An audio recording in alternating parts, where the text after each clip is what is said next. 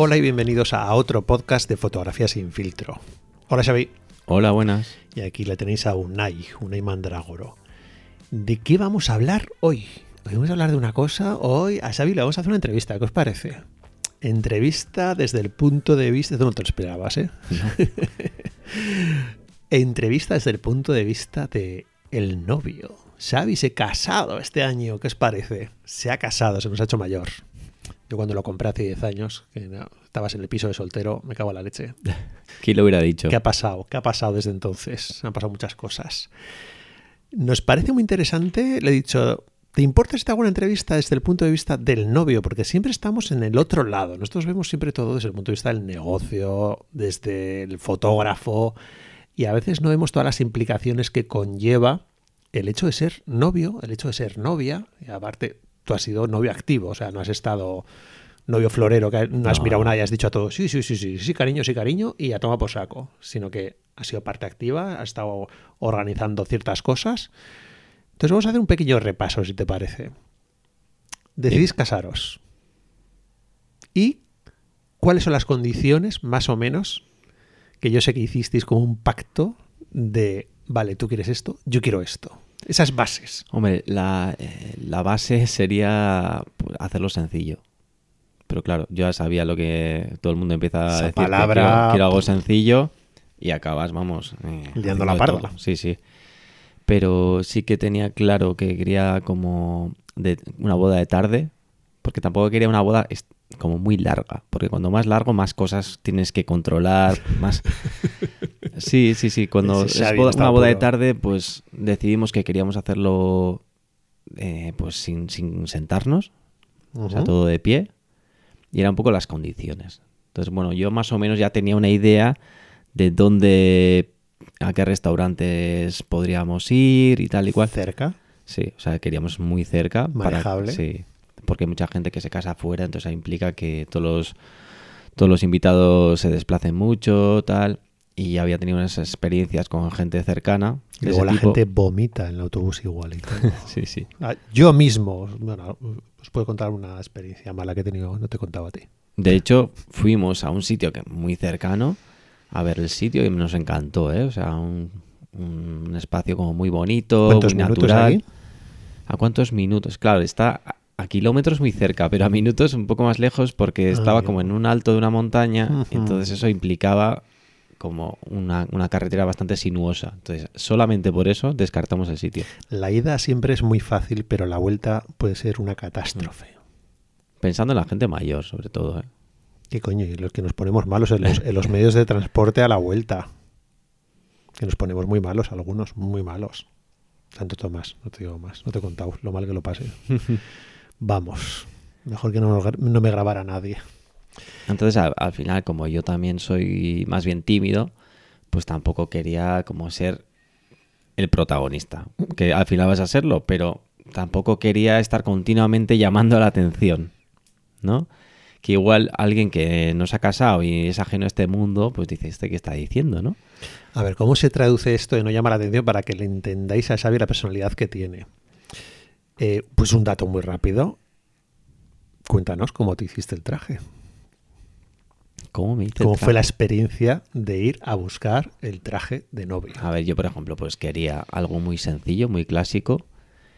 Y no quería llamar la atención con un traje de colores, con una pajarita rara, ni un traje bueno, pues un traje de toda la vida. O sea, no, tampoco no quería ir de nada novio, especial. de novio. Claro, un traje como azul, oscuro, Liso, tal, azul. liso, bueno.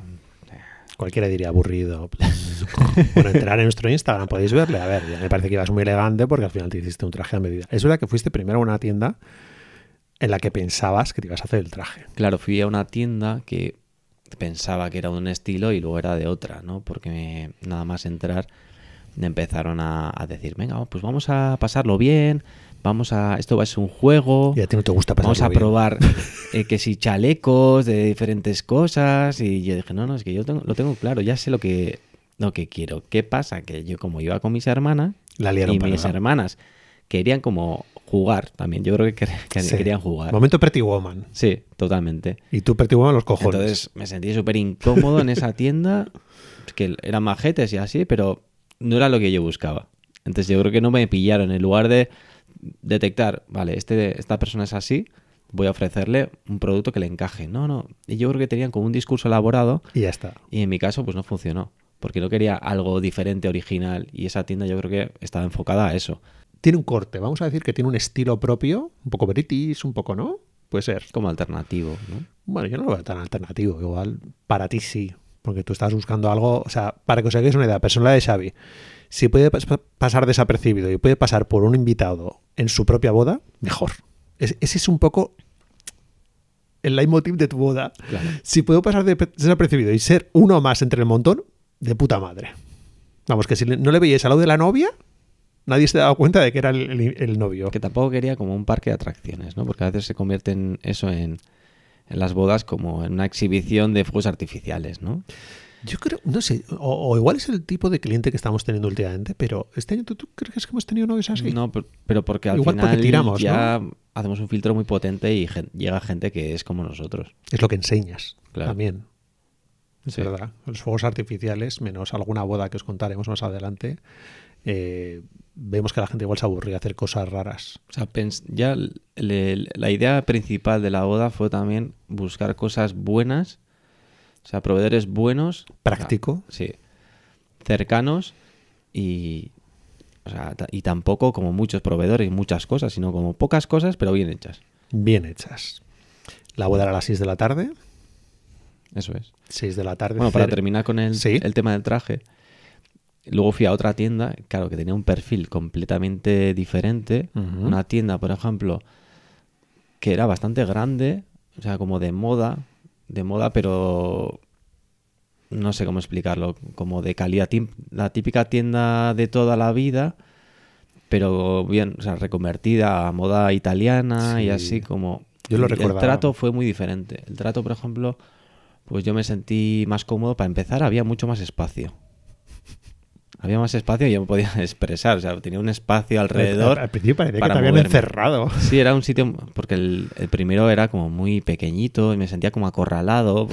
Sí, sí, era como una especie de estos vestidores de, de Zara o así un Sí, poquito sí, más uf, grande, mal. con un espejo, Que mis hace mucho hermanas calor ahí, siempre, ¿no? calor, eh, muy mal, muy mal. Y Y, en el otro, pruébate otro, pruébate otro. y en, en el otro para empezar, pues vi un muestrario, dije, mira, esto me gusta y esto me gusta. Me lo, me lo probé y ya está. O sea, y de hecho, al- el segundo este que fui, los precios eran como dos o tres veces superior. Y yo fui a él. Sí, que no es por pagar, que la gente es un tema que hablamos mucho, incluso de nuestros propios clientes, que siempre pensamos que la gente es por precio. Cuidado, no es por precio. Es por estilo, es por empatía. O sea, hay gente que por empatía puede pagarte el doble, el triple, no hay ningún problema, no pasa nada. Es porque están más a gusto, se sienten identificados, aciertas con su forma de ser. Yo lo veo normalísimo. Por eso que a veces lo que hablamos de, las- de nuestras tarifas de boda, ¿no?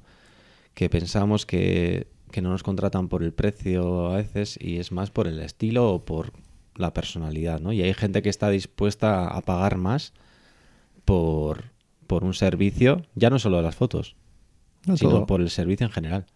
O sea, que no te pongan pegas, que no te pongan dificultades. Nosotros, por ejemplo, en eso tenemos claro que tenemos un estilo de novios al que les ponemos las cosas fáciles, pero no son novios que nos pidan tampoco demasiado. O sea, piden que saquemos las fotos como solemos sacar, que nos dejan trabajar, que se dejan aconsejar, que si nos dicen cosas que son un poco raras, pues decimos, ten cuidado con eso, se te van los tiempos, alternativas. Es importante siempre dar alternativas y decir, ah, mira, pues yo pensaba recomendarte esto, pero nos podemos amoldar a lo que tú dices y si ves que se van muy de madre, hay que decirlo tranquilamente. Incluso llegar al punto, pocas veces ha pasado, tampoco lo vamos a flipar, de que podemos decir a unos novios que no son nuestro tipo de novios porque nosotros no somos de ese estilo. Y ya está. Y se lo puedes decir con toda la educación del mundo, incluso recomendar a un colega que, oye, mira, que igual en, en la primera tienda no te pillaron, pero si te hubieran pillado, igual tiene que llegar el momento de decir, oye, mira, pues igual lo que estás buscando no es este sitio y tienes que ir a este otro sitio. Es que no tiene sentido que yo vaya a una tienda y les diga, no, no me interesa el chaleco y que estemos una hora probando chalecos. Como si de repente viene un novio y dice, va, a mí el, el álbum me da igual. Y le estamos enseñando muestrarios de álbumes y Claro. haciéndole perder el tiempo. Ya. Entonces me valió mucho para nosotros mismos, para Perdón. me valió para, para es, como a nivel de fotógrafo decir, jo, pues tenemos que hacer más hincapié en, en ese público, en darle el servicio, en lo que busca, en preguntarles y en conocer más de lo que están pensando para su boda, ¿no? Y no tanto, pues, eh, vender nuestro producto porque sí, ¿no? Al final todo se reduce a escuchar. Escuchar. Sí. Es que muchas veces la gente nos pregunta, cuando quedáis con los novios y tal, yo lo que más quiero es escucharles, qué es lo que quieren, ver si es factible, si es normal, si es eh, viable, si encaja con nuestra propuesta, si ellos van a estar cómodos. Entonces, en ese momento ya es cuando todo, todo encaja. Se nota enseguida cuando hay alguien que no encaja y dices, uff, no encajamos, eh, estos no nos van a contratar, tampoco vamos a invertir mucho tiempo. Vale, ¿qué más cosas podemos hablar de esto? A ver, cosas? los previos. Bueno, vamos a hacer la pregunta del millón. Fotografía.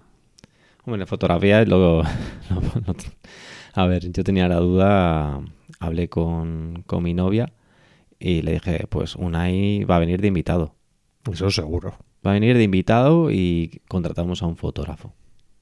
Entonces, claro, lo, yo te, te comenté el tema y tú dijiste, no, no, no, no, que te hago yo la boda, tal y cual. A ver, yo le dije a Xavi que no me parecía em, que no se sintiera, no se sintiera en ningún momento como coaccionado por mí, ¿no? O sea, obligado a que yo fuera su fotógrafo.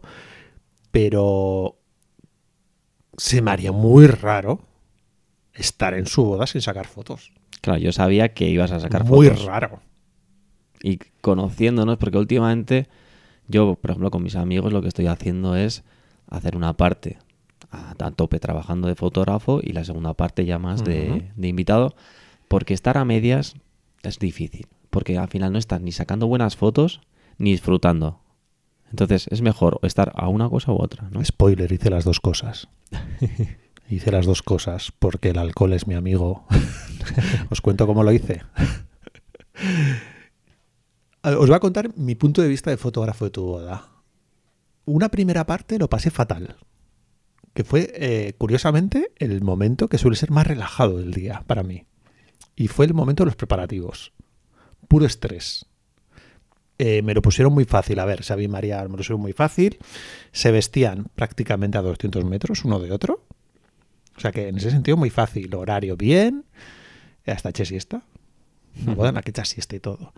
Eh, por ese lado bien. Pero hacía un calor. Hacía un calor de la hostia. Pero impresionante. Y yo me acuerdo que, claro, primero tenía que ir a casa de la novia. Entonces, cuando llegué a casa de la novia, eh, había un mare magnum allí, la familia, todos peinándose, vistiéndose. eh, pero estaban en casa de, de la Machi, de, de María, y entonces eh, a mí me gustó el cuarto piso. No sé por qué me gustó el cuarto piso, la habitación de la Machi me parecía una maravilla, una luz fantástica. Pero que estábamos todo el rato como subiendo y bajando. Y yo estaba que no, no, no, no me situaba. Y cuando me di cuenta, ya tenía que ir a tu casa, no sé por qué. O se, o, o se me fue el tiempo y dije, he sacado pocas fotos aquí, me fui a casa de Xavi y luego me dio la sensación de que había sacado pocas fotos en casa de la novia y luego fui a casa del novio y me dio la sensación de que había sacado pocas fotos en casa del novio porque tuve que volver a casa de la novia a sacarle las fotos ya de vistiéndose y tal. Ahí ya me quedé un poco más tranquilo. Cuando fui a casa de la novia ya me explayé, ya estuvieron poniéndose el vestido, poniéndose todo y ya me quedé un poco más tranquilo. Y a partir de ahí te puedo decir que empecé a disfrutar. Ahora, Sin alcohol, todavía sin alcohol, ¿eh? Yo eh, al principio no tenía intención de, o sea, tampoco quería fotos de, de preparativos. ¿Qué pasa? Que poco a poco, pues Lo hablando con sencillo. María, hablando con María, pues, oye, pues estaría bien que, aunque sea, te sacaran unas pocas fotos de vistiéndote, bueno, bueno. Y luego ya entran mis hermanas y, jo, pues si, es, si va a ir una a sacar fotos, eh, me gustaría estar eh, ¿no? contigo. Ojo, y daba tiempo a todo. ¿eh? Lo que pasa es que yo Sí, calculé sí. fatal los tiempos, no sé qué me pasó. Entonces al final el lío suele ser ya cuando empiezas a cuadrar horarios. Uf. Porque mi hermana, claro, mis hermanas tienen que hacer la peluquería, el maquillaje, recoger qué hacer con mis sobrinos, si venir, si mis padres. Y ahí se complicó todo. O sea, una cosa tan sencilla, ¿cómo se puede complicar? Es Pues increíble. porque erais, eh, yo me acuerdo la foto de familia que teníais vosotros, que lo tenías en la enseñó a mi madre. Erais como dos, cuatro, seis, chale, diez personas. Puede ser unas diez personas y dices, claro, diez personas, hay que alinear todo.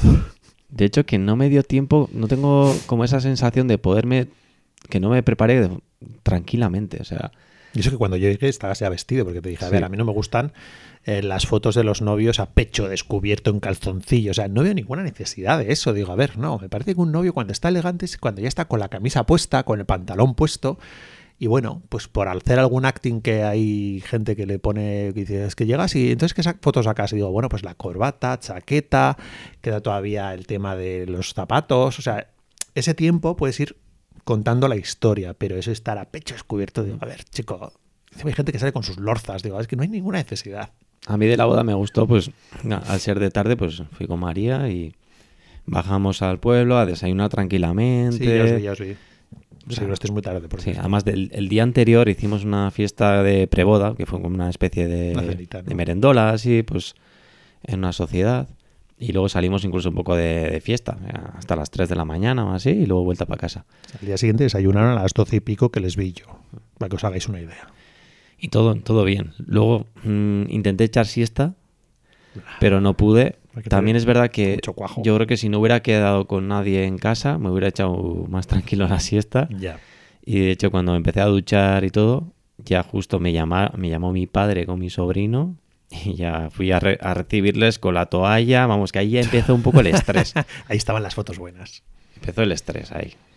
Y, y bueno, a, ver que fue todo bien, ¿eh? Pero...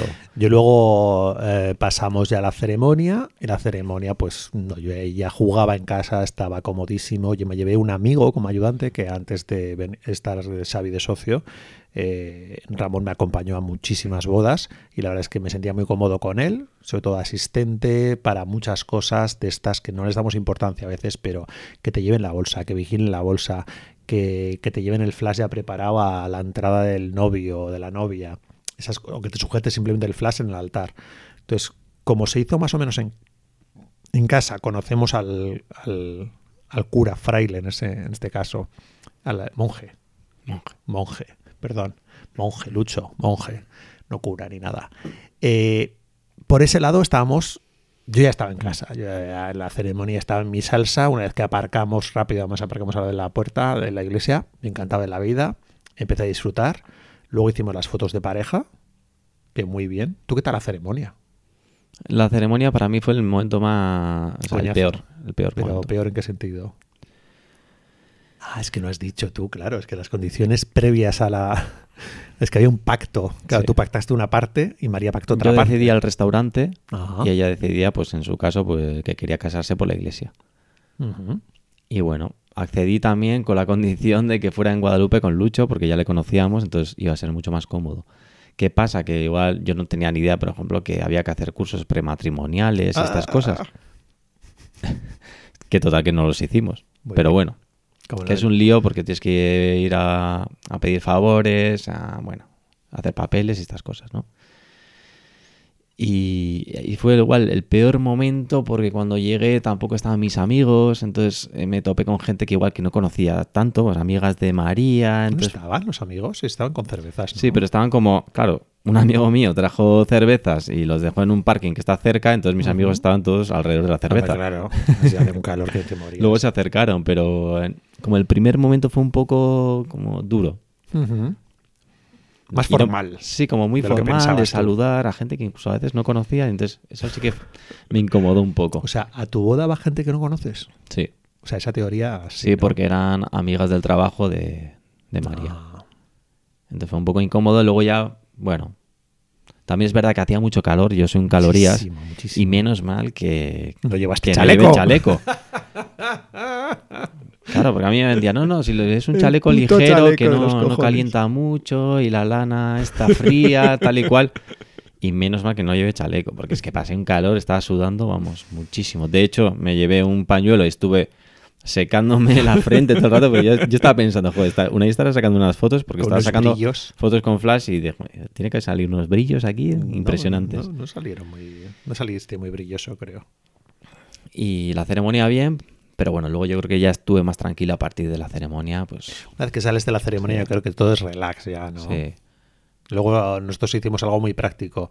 Yo fui unos días antes con ellos a firmar no sé qué papel a- allí arriba, en el santuario, y lo que hicimos fue, pues bueno, echar un vistazo y les dije, oye, mira, porque nos sacamos las fotos por aquí al lado, que nunca sacamos fotos con Mandragora, que sacamos fotos por ahí al lado. Y yo, yo pienso que tiene que haber sitios aquí al lado, pues, un sitio con arbolitos y tal, que ya nos vale. Efectivamente, pues justo al lado de la iglesia hay un- una bajada eh, se llama el Calvario y sacamos ahí las fotos encantados. Además les dije, va a haber una luz de tarde que va a ser preciosa. Entonces, ¿para qué complicarnos la vida? Pues os puedo decir que a 10 metros de la iglesia hicimos las fotos en lo que se iba la gente al restaurante. Estuvimos no sé cuántos minutos allí, que estaríamos 15. Y nos fuimos directamente al restaurante. Y antes de entrar al restaurante, como es una bodega de Chacolí que tiene muchos viñedos y que en ese momento están bonitos, en, en agosto, pues sacamos ahí unas cuantas fotos en 5 o 10 minutos y ya está. Y a partir de ahí ya entramos.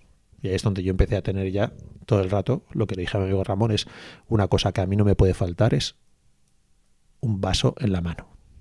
Todo el rato tengo que tener un vaso, que no esté vacío, por favor. Que no me acuerdo prácticamente la comida, es que yo no la probé. Te puedo decir que probé muy pocas cosas de tu boda de comida, porque era como... Es verdad que estuve todo el rato sacando fotos y el ser una boda, claro, organizasteis de tal forma que se cargaron la cena. Dijeron, ¿para qué queremos cena? Yo creo que se ha aprendido de las bodas judías. Bueno, es eso, que era ¿eh? una comida-cena toda la vez. Era un cóctel. O sea, es eso, cóctel-cena. Era un cóctel, que eso está muy bien porque al final, claro, llegas a las 8 al restaurante o algo así y dices cóctel y a las 10 y pico a bailar.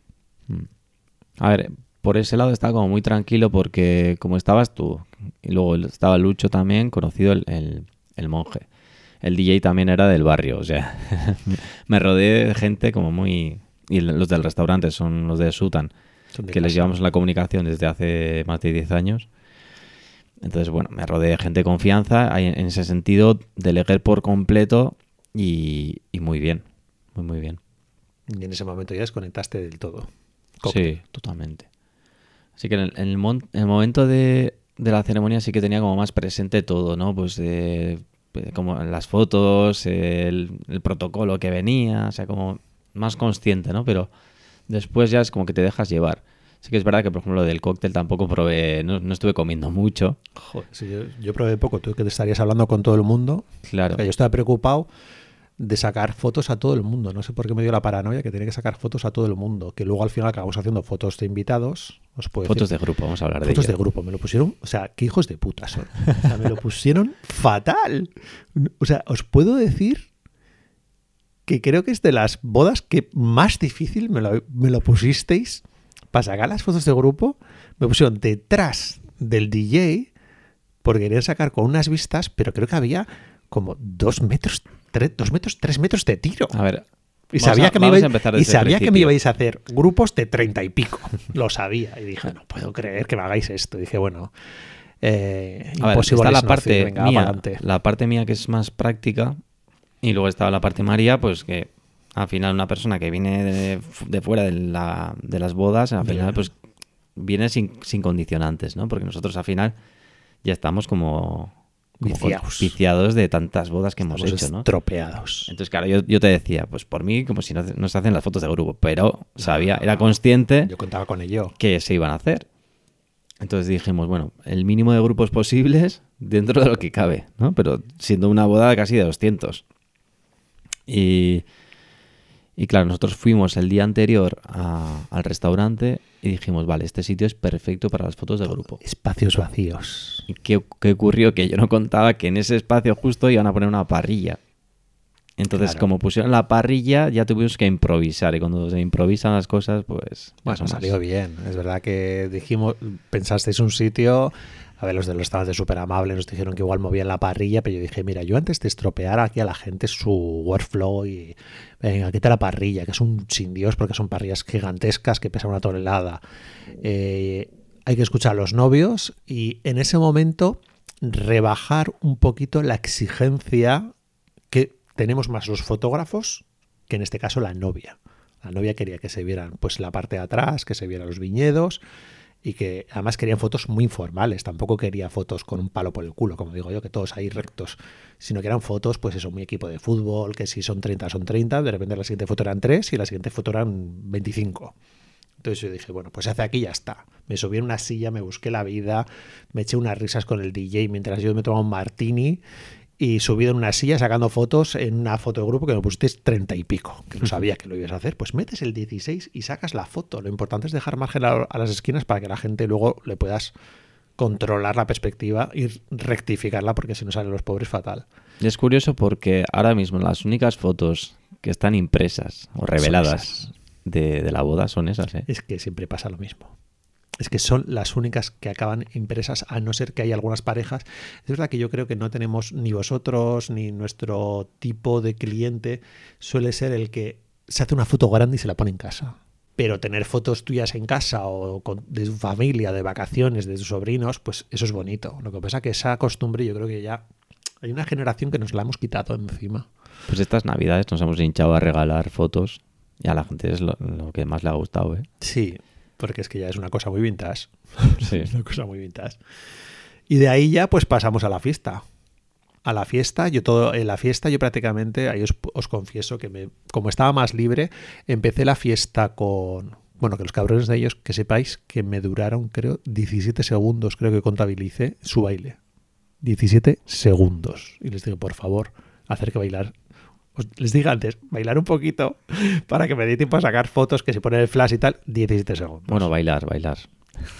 estar quietos, baila, el quien dice bailar dice estar dos personas en medio de una pista y gente alrededor.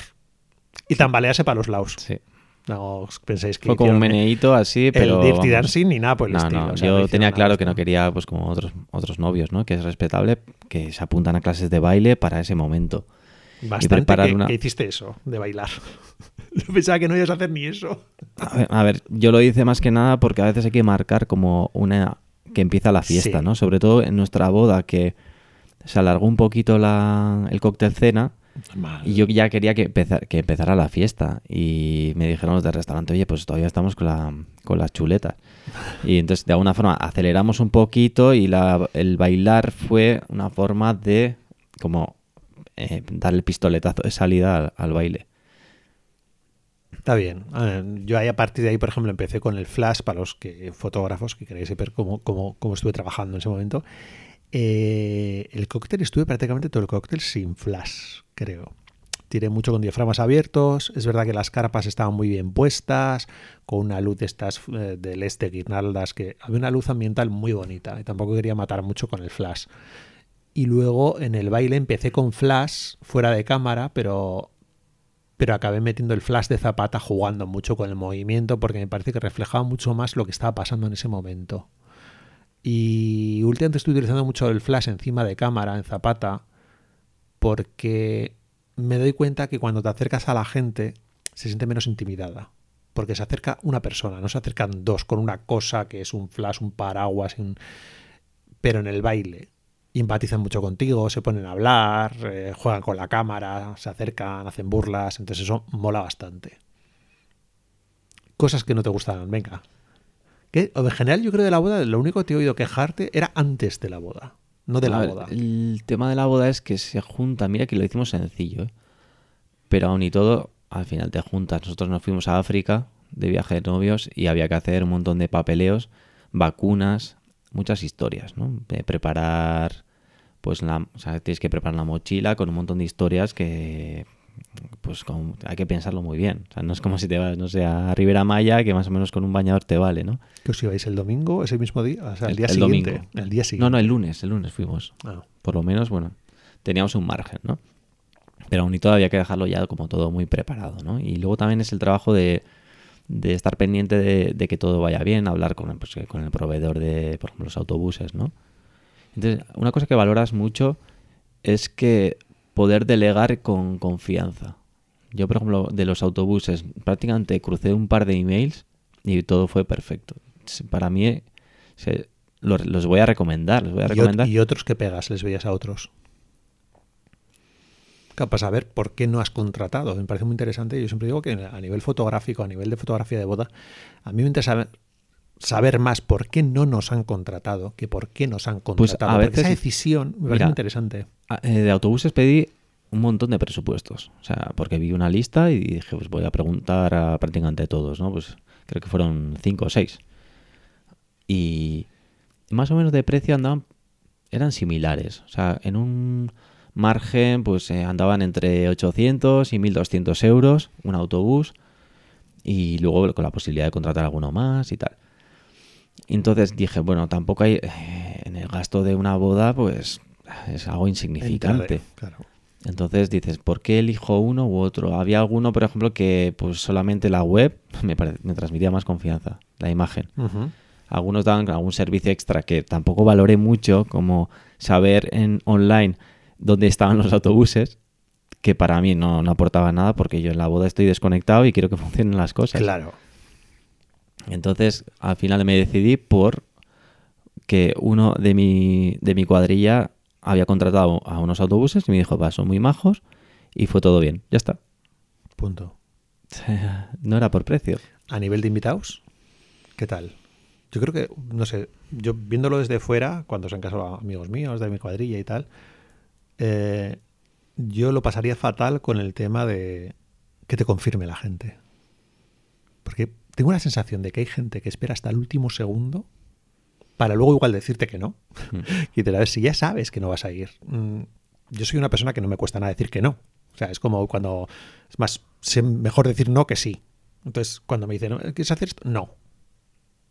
Y hay gente que le da cosa decir que no y están hasta el último segundo sin decir que no, pero sabes que van a decir que no. ¿Te pasó eso? ¿La gente tardó en general? ¿O en nuestro caso, pues yo hice una página web dedicada a la boda. Tócate los cojones. Bueno, una web sencilla, pero en una web en, las que, en la que se daba toda la información del dónde, las horas eh, y también había un formulario de contacto en el, en el que podías confirmar si ibas a asistir, en qué parada de autobús ibas a coger el bus, que es, parece una tontería, pero era un No, tema no, importante. tontería nada. Porque Siempre al final gente que no va. había que coordinar, no sé si cogimos dos o tres autobuses. Y, y esos autobuses tienen que pasar por unas paradas y, y que, en, que eh, en cada parada tiene que haber una persona responsable que vea que están todos los de la lista. Entonces sí que es un trabajo logístico de organizar quién viene, quién, quién no y en qué parada van a tomar el autobús, ¿no? Y entonces mediante esa web estuvo muy bien porque yo, por ejemplo, que la mayoría de mis invitados era mi cuadrilla y mi familia más cercana, entonces bueno, con compartir un par de semanas antes ese formulario en, la, en WhatsApp ya está, solucionado. ¿Tu familia sube en autobús? ¿O no? Sí, mis primos y así, sí. Tus, tus padres. No, mis tus padres hermanos. A ver, que en nuestro caso, por ejemplo, dijimos, preferimos pecar de precavidos, coger más autobuses, aunque vayan semivacíos, ¿no? Luego a la vuelta no había tanto autobús, ¿no? Sí, había dos autobuses. Sí, sí. Es que no sé por qué teníamos intención de bajar nosotros en autobús y acabamos bajando en coche. Bueno, Ramón no iba tan mal como yo. Vamos, de coger el coche tenía que bajar a rastras. Vale, bueno, luego nos fuimos a partir del restaurante, nos fuimos a una discoteca donde estuvimos en un sitio más o menos privado, que estuvimos muy a gusto y ahí estaba el núcleo duro. Yo creo mucha Sí. gente ya se había ido, que es normal, que hay gente mayor que se va, gente que se ha cumplido ya y dice, pues bueno, ya estoy cansado y me voy. Bueno, pero aguantó bastante gente, siendo una boda de tarde y era un también el restaurante y la- el sitio de fiesta estaban muy cerca, entonces bueno, la mayoría de la bueno, mayoría de la gente, La gente joven. la gente joven sí que fue y como la mayoría de la boda éramos jóvenes, Sí. ¿no? bueno, jóvenes, jóvenes. ¿A qué le llamas joven? De 30 hoy en día? a 40. ¿A, a qué le llamas joven hoy en día ya, no? Cada uno va llamando joven a, a los de su quinta. Bueno, yo no- a los de mi quinta no les llamo jóvenes, te los de ya. O sea, paso totalmente. A ver, luego cosas así curiosas, pues el álbum, ¿Qué el álbum por ejemplo. Recomendaciones, el álbum, nada, ¿no? El lo álbum que todavía no lo he hecho. Es un puto des- Pero claro, se lo tiene que hacer él. Yo le dije, ¿quieres que te lo haga yo? ¿Te lo haces tú? No, ya lo hago yo porque lo haré con María. Le digo, no, vas a hacer en tu puta vida. A ver, esto me pasa como las fotos del viaje de novios, que todavía los no los tengo retocados. Joder, si ya te dije, me lo pasas a mí un día y te lo retoco cagando leches. Que tú no vas a retocar en la vida, ya te conozco. Ahora, el álbum es algo más personal y ahí sí creo que tienes que meter mano. Pues que... ¿Y cómo te vas a hacer el álbum? Bueno, voy a hacer una, un Una, previo. una- una y propuesta para. Le vas a ofrecer una propuesta a la propuesta novia. a la novia, sí. Y vas a tener el problema que tienes con todas las novias, ¿no? Sí, porque que yo, querrán por más ejemplo, fotos. pues haré, o sea, mi- a mí me gustan los álbumes con menos fotos, como más, más Mm. sencillo a nivel de diseño y, y sé que María va a querer meter un montón de fotos. Te veo con dos álbumes. Parte 1 y parte 2. Puede ser. No sé, no sé. Hostia, no hemos ofrecido eso a los novios. Igual puede ser un tanto, ¿eh? Parte 1 y parte 2. Hombre, este año sí que hemos hecho uno así, ¿eh? Parte 1 y parte 2. Hicimos, bueno, en dos álbumes no, pero una ampliación de álbum sí, porque en la boda que, que hicimos en Huesca, Sí. que tenían preboda y, y querían meter Sí. la preboda y la boda en el mismo álbum. Ah, y se metió más hojas. Sí. Ah, es que esa parte yo no controlo mucho. Para que os hagáis una idea, Xavi controla. O sea, yo hago las fotos y luego las retoco. Eh, pero Isabel se encarga de la parte del álbum, porque yo para eso ya perdí la paciencia hace muchos años. Y es como que yo una vez que he retocado las fotos, doy el portazo ya. La boda para mí ya está zanjada. Y luego otro tema que valoré mucho, y bueno, María también, fue la entrega rápida de algunas fotos. O sea, yo creo que las fotos que más ¿no? se han visto, que más hemos visto, son las que nos enviaste al principio. Al día siguiente no creo. Igual en el viaje, ¿no? No sé, no me acuerdo. Pero está muy bien durante el viaje ya tener como unas fotos. Sí, nos están preguntando muchos novios ya el tema este de entregáis rápido algunas fotos. Sí, es una cosa que es verdad que incluso a nivel profesional, con empresas, restaurantes, que trabajamos muy rápido, prácticamente tienen 48, 72 horas y tienen todas las fotos ya retocadas. Es verdad que la toma ya suele ser bastante pulida, que tampoco tiene mucho retoque. Y en las bodas siempre nos gusta al día siguiente, Sí. si puede ser, incluso hacer un post ya esa boda en Instagram. Me acuerdo que antiguamente lo hacíamos en, en el blog, ¿no? Hacemos en el blog Sí. directamente, nos poníamos muy heavies. Ahora ya nos relajamos un poco, pero sí les mandamos por WhatsApp, aunque no tengamos un post de ellos. Pero a nivel de SEO y a nivel de Instagram funciona muy bien que al día siguiente subáis las fotos porque los novios se ponen muy contentos, la gente los comparte. Todavía estás en la boda, vamos a Además decir que es- estás con la resaca. Cuando te envían unas pocas fotos, estás como. prestas más a- atención a cada una de ellas, Ya, a los detalles. En cambio, cuando te envían mil de golpe, te, empachado. te, te aturullan. Ya. Ese es un problema que tenemos los fotógrafos hoy en día, porque a la vez, o sea, este año me acuerdo que alguna boda les entregamos, no sé si eran 500, 700 fotos y dijo, ¿y solo hay estas? Uf, es muy peligroso. Este tema, este tema es para tratarlo mucho porque es que hay como lo que estás diciendo tú ahora, se valora cuando te entregan menos, es como la escasez, que en todo el marketing siempre la escasez ha funcionado, pero luego a la vez la gente quiere cantidad. Y dices, ¿qué quieres? ¿Que te dé 2.000? Te doy 2.000. ¿Quieres 3.000? 3.000. ¿Qué vas a hacer con esas? ¿Te De a hecho, morir de asco? nos pasaste, nos pasaste 2.000 fotos, Sí. más o menos. Y según las recibimos, dijimos, vamos a enseñarlas a la familia. ¿no? 2.000. ¿Qué pasa? Que yo tuve que hacer una criba previa. Tuve Claro. que hacer una selección Qué y quité la mitad de las fotos. Es que me da aburrimiento. Quité la mitad porque es que dije, mm, ¿cómo voy a enseñar 2.000 fotos? Es que en tu boda, ¿cuántas fotos saqué? Creo que era ya 14.000, 13.000. Y eso que era una boda más o menos corta, que no era una boda larga y que la última parte ni siquiera hay fotos. Y Entonces tuve que hacer como una criba, por ejemplo, hay muchas ráfagas, pues elegir menos fotos de cada ráfaga. Y esa selección también tuve que como desordenarlas, ponerlas en un orden aleatorio Para que, para fueran más fáciles de ver, porque si no, ver mil fotos una detrás de otra me parece como muy aburrido. Ya es como pasa, pasa. Eh, antes hacíamos mucho eso eh, con nuestros slideshows. Bueno, seguimos haciéndolo así, ¿no? En orden aleatorio, porque si tú sabes lo que. Hay gente que es muy cronológica que dice, no, yo quiero desde el principio hasta el final, que es una historia. Lo que pasa es que cuando sabes lo que va a haber luego, es como que tu cerebro ya está como. "Uf, si no me interesan mucho las fotos de la iglesia, todavía me queda la iglesia, la casa del novio, la casa de la novia, la salida de la novia, la salida del arroz. Digo, madre mía, qué coñazo. Ahora, sin embargo, eh, nuestros slideshows, de repente la primera foto igual es una foto de pareja, una foto de la novia muy bonita y la siguiente todos descocados de fiesta. Entonces, claro, es como que lo miras y dices, ¡ah, qué guay!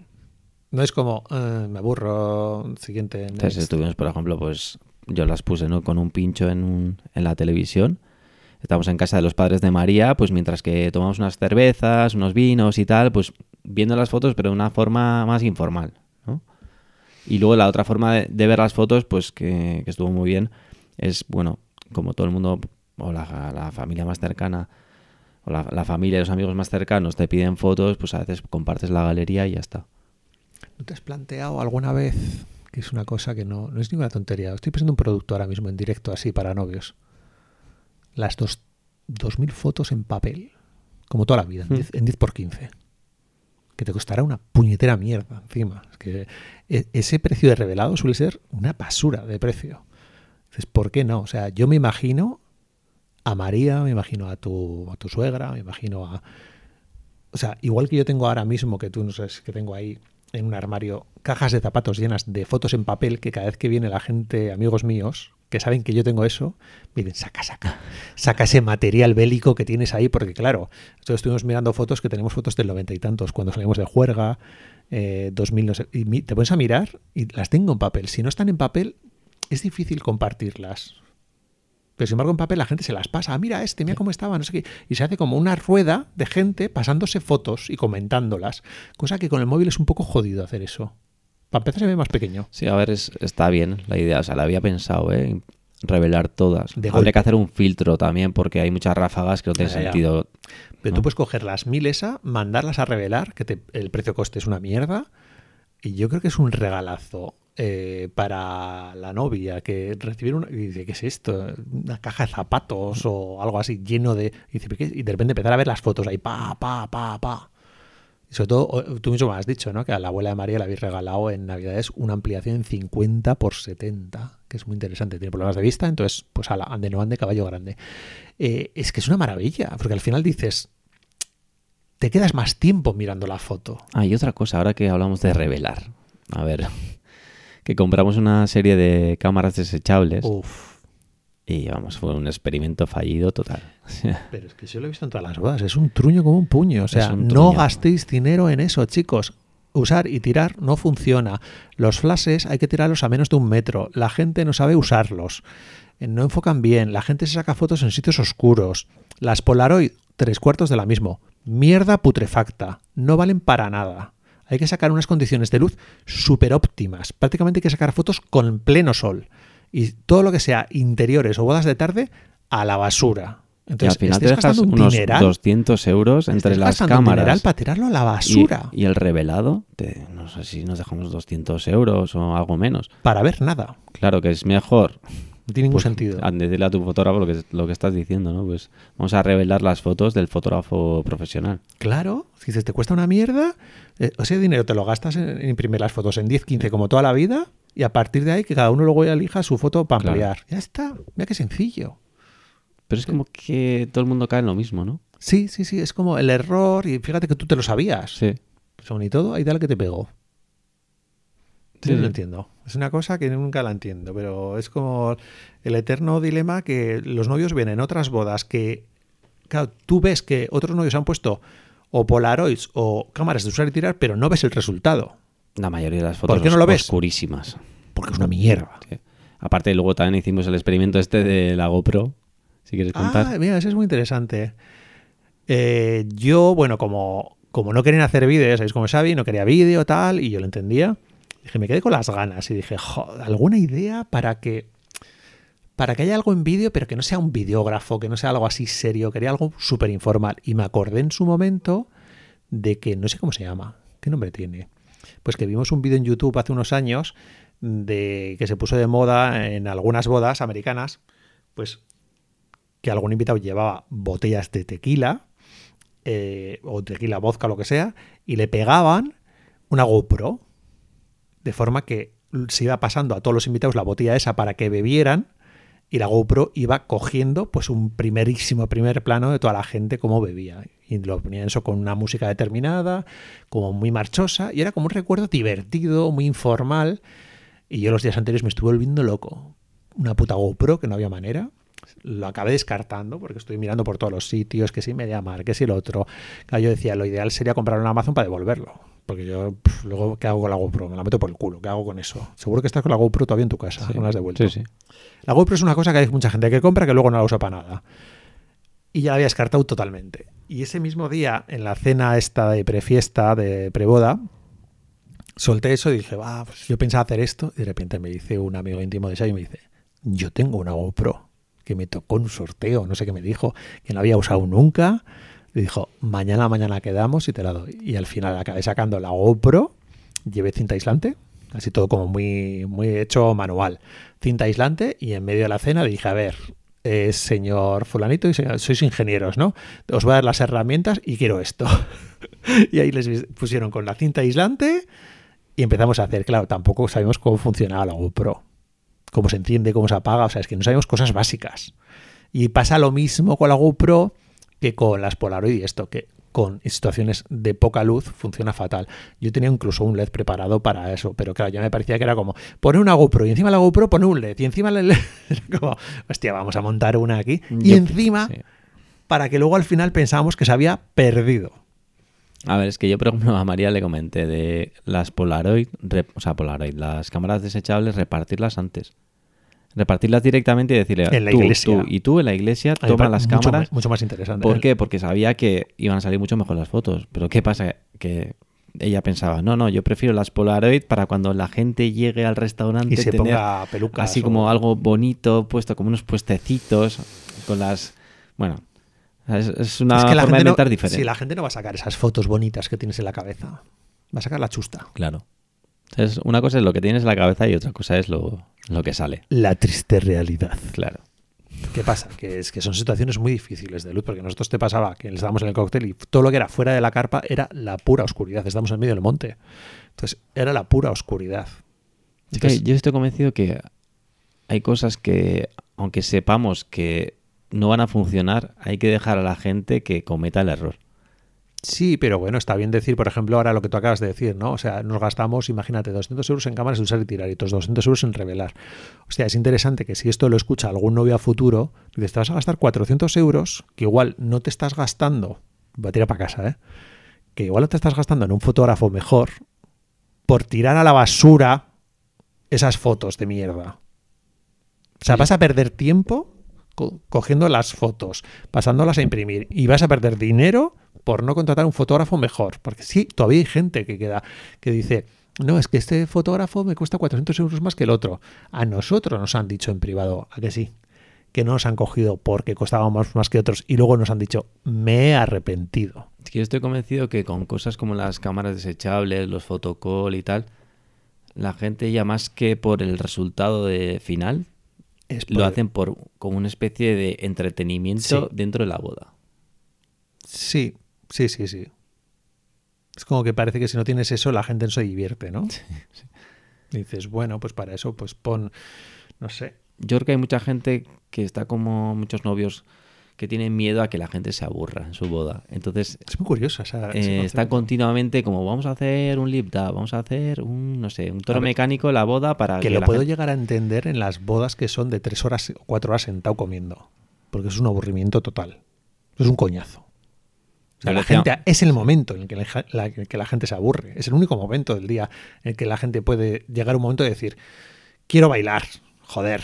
Que nosotros lanzamos mensajes de, oye, que estas presentaciones que hace la gente que no les gustan nada, para lanzar como ideas de que, oye, esto no lo hagáis. Porque imagínate que, que hubiera habido pues presentaciones o como esas pases de diapositivas, discursos, tal, se hubiera alargado el, cóctel, el cóctel y la cena muchísimo y hubiésemos empezado a bailar muy tarde. Claro, el tema con esos temas es que yo pienso que hay un error de base, que es pensar que hay que parar las cosas para hacer eso.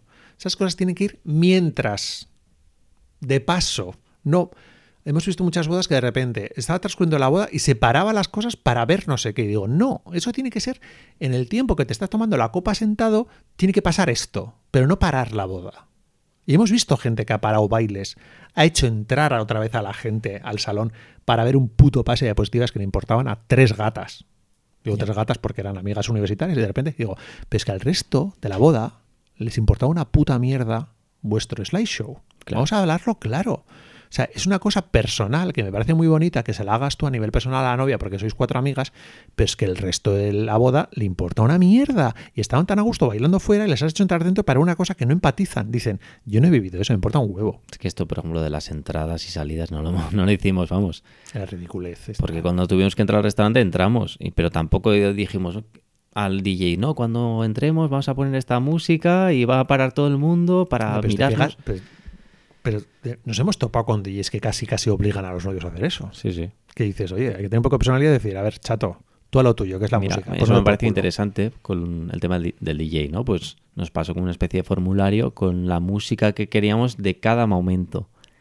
Entonces, claro, em, tú igual no esperas poner música especial para cada momento y de repente dices, ah, pero entonces la gente lo hace, tengo que hacerlo. Entonces surge la duda en los novios Hay que hacer. de que hay que hacer más cosas de lo previsto, ¿no? Bueno, pero esto es como, por ejemplo, las fotos de pareja. Por María casi no hubiéramos sacado porque decía, ay, que no, que no, que le da vergüenza, que no sé qué, que no sé cuántos. Y luego al final yo creo que en el mismo día entras en el papel, ¿no?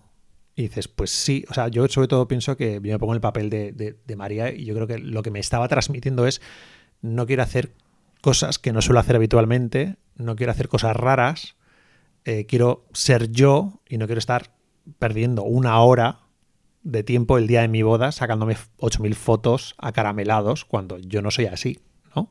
Esa es la traducción que yo hago. Que luego las tienes en mucho menos tiempo y dices, pues guay, es verdad que todas las que tenéis, pues que tampoco tenéis tantas fotos de, de pareja, yo creo. No. te, quedarás con, te quedarás con dos o tres y ya está. O sea, dirás, estas son las que me gustan y punto. Pues eso fue la boda de Xavi. ¿Qué os parece? La boda del fotógrafo cazado. A ver, con- conclusión de todo esto, que ¡No te cases! No, no, no, a ver. Que la boda, si, eres- si ya eres fotógrafo, vas un poco condicionado para bien y para mal. Sí. Para bien, porque ya sabes lo que no quieres. Para mal, entre comillas, porque, bueno, no es como unos novios que no han vivido bodas anteriormente, entonces van frescos y todo es nuevo y todo como especial, ¿no? Bueno, a mí saber lo que no quieres me parece que es más importante que saber lo que no. Y a veces Sí. cuando viene un cliente casi prefiero que me diga lo que no y entonces ya sepa dónde puede tirar, que es igual lo que no te pillan los del traje. No, te estoy diciendo, no, quiero esto. Y tú me estás metiendo esto. Coño, te estoy diciendo que no quiero. Y, eso, y el mensaje para otros fotógrafos es que el precio casi es, es lo de menos. Es anecdótico. Es lo de menos porque un margen de 200, 300, 400 euros en un presupuesto, no sé, de 30.000, Claro. ¿qué es? Te quedas ahí como, sí, es una amiguita. Claro. Y todos pensamos, no, es que el precio, es que el fotógrafo, es que los demás cobran menos, es que... eh, que no, o sea, si los novios están contigo, es una discusión que he tenido muchas veces con Xavi, que los novios mandrágoros, que nosotros denominamos el núcleo duro de mandrágora, los novios mandrágoros, si les hubiéramos cobrado 500 euros más, incluso hay- hemos tenido novios que nos han dicho, cobráis poco. Para el servicio que ofrecéis, es verdad que el servicio se ve a posteriori. Y esa es la eterna lucha que tenemos los fotógrafos de que tú tienes que conocerme antes, pero claro, es que luego es cuando valoras el trabajo. Y A que la mejor publicidad es la recomendación. Yo Sí. contraté los autobuses solamente por una recomendación. Y nosotros igual, prácticamente casi todas las bodas las acabamos cerrando por recomendación, novios que han trabajado con nosotros y entonces al final se ha recomendado y es prácticamente es, vamos, clavado. Ese novio, ese- esos novios los tienes O sea, es como una recomendación más tener una buena imagen online y que la comunicación por email o por WhatsApp sea fluida. Sí. Tener las cosas claras, no volver locos a los novios, ponérselo fácil, no decir como antiguamente, te casas en no sé dónde, pero yo voy a llevarte a sacar las fotos a no sé qué, o vamos a sacar, imagínate a vosotros que os hubiera dicho, ¿no? Como sacáis a la tarde y no va a haber mucho tiempo, eh, os voy a hacer una posboda en no sé dónde. Me mandéis a tomar por el culo. Claro. O sea, ¿por qué? Porque hay novios, nuestros novios, mandan a tomar por culo. Si sacas la palabra posboda, te mandan la mierda. Sé que hay fotógrafos que lo hacéis por negocio, porque estéis más cómodos sacando fotos otro día, o por portfolio. Pero dentro de Mandrágora, nuestros novios no son así, y nosotros tampoco somos así. Bueno, ya llevamos casi una hora hablando. Bueno, era ocasión especial. El siguiente lo haremos más corto, venga. Bueno, un abrazo a todos, a todas. Esperamos que os haya gustado los consejos de Xavi desde el punto de vista del novio. Mejor que los de bodas.net. Bueno, Mucho mejor. hasta la próxima. Chao.